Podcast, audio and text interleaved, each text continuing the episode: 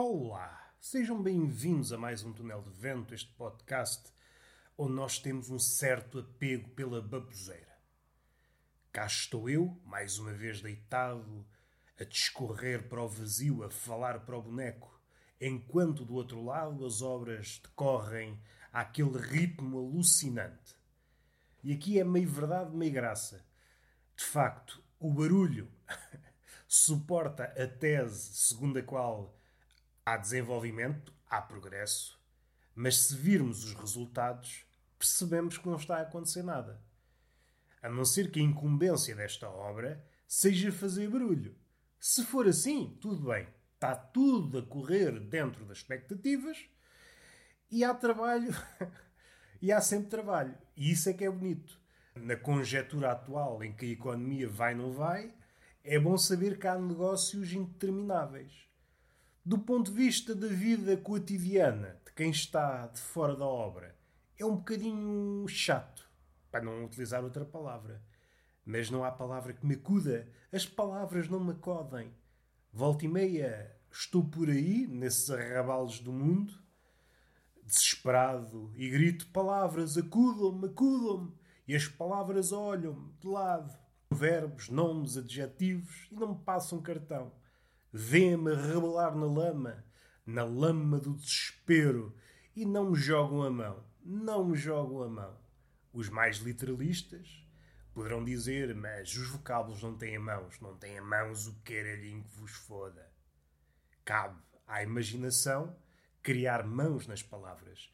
Eu acho que é um bocadinho falta de vontade das palavras. Podiam-me acudir facilmente. Como é que querem que eu mantenha esta relação com as palavras. Quando preciso delas, elas não me jogam a mão. Não me jogam a mão. E depois querem, vejam bem como esta relação está inquinada. Está fadada à ruína. Está tudo fadado à ruína. Está tudo fadado. Vamos respirar fundo. Esta foi a criança interior a tentar fazer uma laracha. Com o fadado e o fodido. Pronto. Quebrei a parede da subtileza com uma marratada, e, e atrás dessa parede estava o fodido. Enfim, a criança ri-se novamente. Temos de fazer vontade à criança. Mas isto para dizer o quê? Que as palavras esperam do escriba que ele seja capaz de as pôr numa ordem que as favoreça, mas depois não fazem nada pelo escriba. O escriba é que faz tudo pelas palavras. É uma relação tóxica, para utilizar uma expressão contemporânea. É tudo tóxico. É relações tóxicas, é masculinidade tóxica, é o sistema solar tóxico, é uma carteira tóxica, é produtos tóxicos, é propaganda tóxica, é prosa tóxica, verso tóxico, tóxico, tóxico. É tudo tóxico. E quando é tóxico é empatia. Eu não quero estar aqui a criar inimigos, até porque já não consigo dar vazão aos que tenho. Não vale a pena criar mais inimigos. Eu já não consigo passar tempo suficiente com os que tenho. E aquele mais arguto deve estar a pensar: olhem lá o que ele fez. Este é o raciocínio que normalmente se aplica aos amigos. Não passamos tempo suficiente com os amigos. E ele aplicou aos inimigos. Vejam bem como ele é esperto. Em relação a esse comentário, primeiro que tudo agradeço, porque sai beneficiado. E segundo, vai-te embora, não estás cá a fazer nada. Ah, mas eu não existo, diz a pessoa que fez o comentário. Oh pá, isso não é desculpa para nada, vai-te mas é embora. Isto é o perigo, é o perigo de criarmos personagens que não existem, que não têm qualquer eh, ligação à realidade. Depois perdem a cabeça e pensam que mandam no nosso discurso. Elas só existem porque nós assim o quisemos. Elas que não tenham aquela ideia, que é muito própria do livro quando o escritor se refere ao livro que acabou de sair. O livro agora segue a sua vida. Epá, vamos lá ter cautela. Isso não se aplica ao personagem. Ah, o personagem segue a sua vida. Calma lá, quem manda aqui sou eu. Primeiro que tu tens que ganhar o teu. Tens que ganhar o teu e depois logo falas. Logo crias uma língua só tua. Enquanto viveres aqui na minha casa, debaixo da minha asa, quem manda aqui sou eu. Nesta altura, haverá um ouvinte que diz: é amigo, estás assim um nadinho autoritário com as personagens que crias. Para essa pessoa só posso responder: estás equivocado, meu palhação. Meu palhação, estás a ver só aquilo que te convém. A personagem ainda não chegou ao fim da sua história. Ainda não chegou ao fim da sua história e já pensa que é independente. Quanta pesporrência! Uma personagem que nem tem carne e osso. Anda ali aos trambolhões, saltando de fragmento em fragmento, bem à maneira pós-moderna. Esta maneira pós-moderna de encharcar detalhes inócuos, encharcar de marcas e merdas que não interessam a ninguém, fazer de conta que o texto tem corpulência, tem espessura, mas descascarmos essas camadas quase de propaganda, de publicidade, percebemos que a personagem percorre as ruas do texto, as ruas do romance, são ruas desfalcadas de sentido. Por um lado é triste, por um lado devia dar uma certa profundidade à personagem. E nesse aspecto, embora a personagem possa estar desolada com a sua situação, isso, de uma forma ou de outra, aproxima a personagem do ser humano. Volta e meia, em dias de maior amargura, no zénite da angústia, nós percorremos as ruas a toque de porrada. Não, não é a toque de porrada, mas foi o que me surgiu e achei por bem verbalizá-lo. Andamos pelas ruas aos zigzags à procura desse não sei quê. Olhamos nas caras das pessoas e dizemos: Hum, se eu fosse pintor, não merecias um retrato. Essa cara não tem jeito nenhum. E seguimos em frente. Às carambolas, pela vila, damos pontapés em cães. é evidente que não, mas deixem-me deambular. É uma vila fictícia. E já agora fazemos um à parte. Há um certo tipo de pessoas que me faz me faz comichão. Que antes eram escassas e hoje abundam, proliferam. O que quer dizer que, entretanto, procriaram a bom procriar. São pessoas que, a nível metafórico, são incapazes, mas a nível de fudilhanço, passam os dias a fornicar desprotegidos. Isso é triste. São indefesos. Eu, na cópula, fazendo o retrato dessas pessoas, são pessoas que na cópula são indefesas. Ah, eu sou bem indefesa a fornicar. Tem o pênis desprotegido. E desse ponto de vista, ainda que possa trazer doenças como um filho, o filho por vezes é uma doença, porque estraga a vida de uma pessoa. E é isso mesmo que a doença, sobretudo aquelas piores, e o filho é uma doença crónica, em princípio, e quando não é, ainda dói mais. Tem esse lado.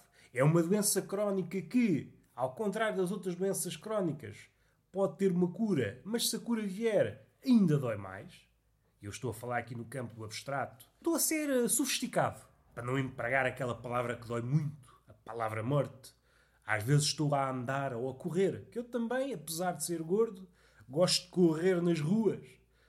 Não sei a fugir do quê? Só para as pessoas ficarem especadas, a dizer Olha, ali vai o gordo a correr. E sai uma velha com o seu andarilho, toda furibunda. Quero ver um gordo a correr. Disseram-me que já não havia, e no fim há. E eu faço as delícias dos olhares curiosos. E a minha garganta já tem aqui um, uma migalhita que me está a fazer. E já me perdi, devido à garganta. Estava a passear-me, a correr nas ruas, a tentar criar aqui uma espécie de bifurcação Queria ir por dois caminhos. Muito se diz, não podemos fazer duas coisas ao mesmo tempo. E, sobretudo, é aplicado ao homem, em contraste com a mulher, que normalmente é apodada de multifacetada, polivalente. Tudo bem, não quero denegrir a mulher, ainda mais no império em que elas são valorizadas, mesmo quando não merecem. Mesmo quando não merecem. Mesmo aquelas mulheres prenhes de defeitos vão ali na vaga, vão ali na vaga, olha, a mulher passa, passa. É como aquelas pessoas que no metro não têm bilhete e vão logo atrás de quem tem bilhete. Tudo junto. E se estiver lá um fiscal assim um bocadinho, como é que eu ia dizer? Um fiscal pouco rígido. Pode perguntar, então, o que é que se passa? Ah, somos siameses, ele vem atrás. Se é siamês, tudo bem. Então se é siamês, porque é que vocês estão afastados? É para respeitar as regras de segurança. Ah, se é assim, está bem. E já me perdi. Estava aqui na parvoíce, estava apenas a dizer que as coisas podem ser de várias formas e nós temos de ter a responsabilidade de dizer coisas vão daqui para fora. Eu não vos quero ver. Porque o que é que pode acontecer? Essas coisas podem traumatizar-nos. Ou pior, podem obrigar-nos a escrever um poema. Se vocês tiverem veia de poeta, é uma veia que, em podendo, deve levar ali uma injeção de vida, dá-vos para escrever um poema. E é uma coisa triste. É uma coisa triste aos olhos de hoje. Acontece uma coisa que arrebata a maioria e a maioria o que é que faz? Fica especada, embasbacada diante dessa coisa. O poeta não. O poeta é um animal uh, raro. Diante daquilo que lhe causa perplexidade, pensa: hum, isto dava um belo poema. E então senta-se, vai escrever um poema. Ele tem a mania que eu consigo fazer aqui um mundo em cima do joelho. Belas chapadas nesse poeta. Voltando à polivalência, não denegrindo as mulheres, mas talvez elevando um pouco os homens. O homem tem a fama, é um boato que tomou conta do homem, de que só consegue fazer uma coisa. Não querendo entrar pela via do boato, mas tudo leva a crer que isto é uma cabala para denegrir o homem.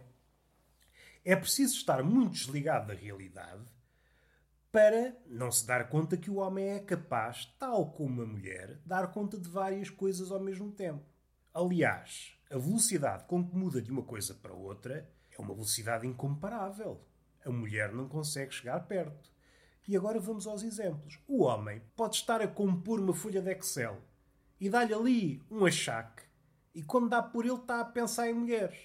Consegue estar a fazer gráficos, preencher tabelas, enquanto está a sonhar com uma província só de tetas. Já agora imaginem um cenário. Vocês tinham naufragado, vocês estavam num cruzeiro e aquilo bateu no iceberg e rachou-se e vocês foram a nado e pensaram, ai se eu me safo à morte e vão dando braçadas, dando braçadas. Quando deram por ela, chegaram a uma ilha e pensaram, hum, sim senhor, safei-me. Olha, caraças, esqueci-me do livro.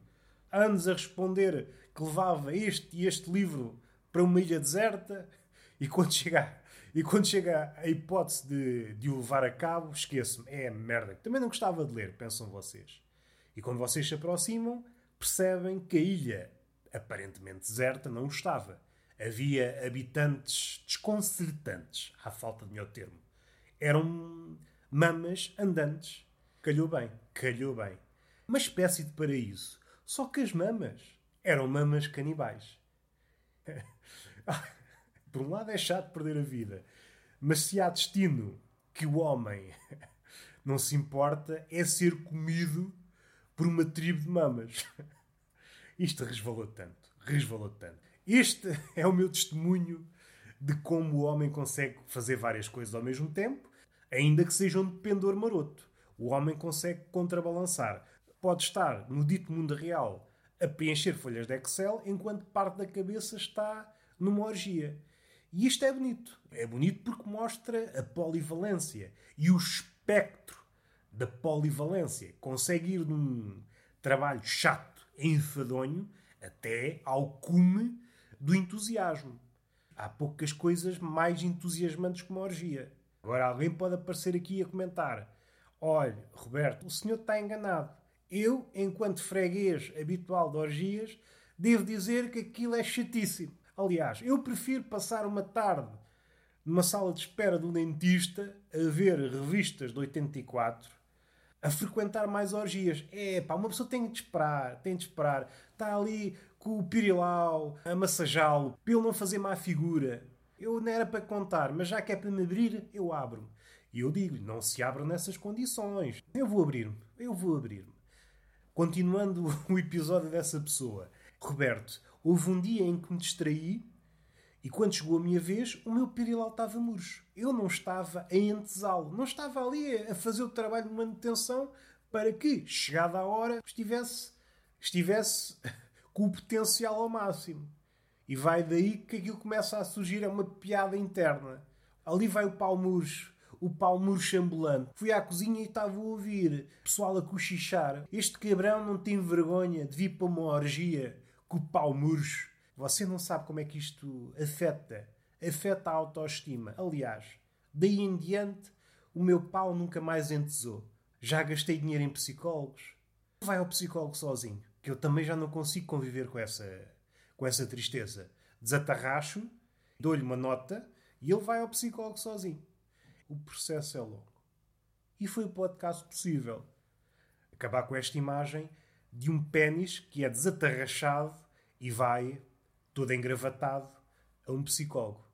Imagina esta situação: um pênis que bate à porta do psicólogo, o psicólogo abre, olha para o pênis, o pênis do Sr. Arthur. Como é que vai? Deite-se na marquesa. está mais encolhido. Ou está muito frio, diz o pênis. Humor de fraca qualidade, mas é o que há. É o que há. Espero que tenham gostado e está feito. Sigam-me no SoundCloud, aí podem comentar, podem ir ao Spotify seguir-me. Se forem amigos da maçã, podem pôr as 5 estrelinhas para ajudar o podcast a crescer. E está feito. Beijinho na boca, palmada pedagógica numa das nádegas e até à próxima.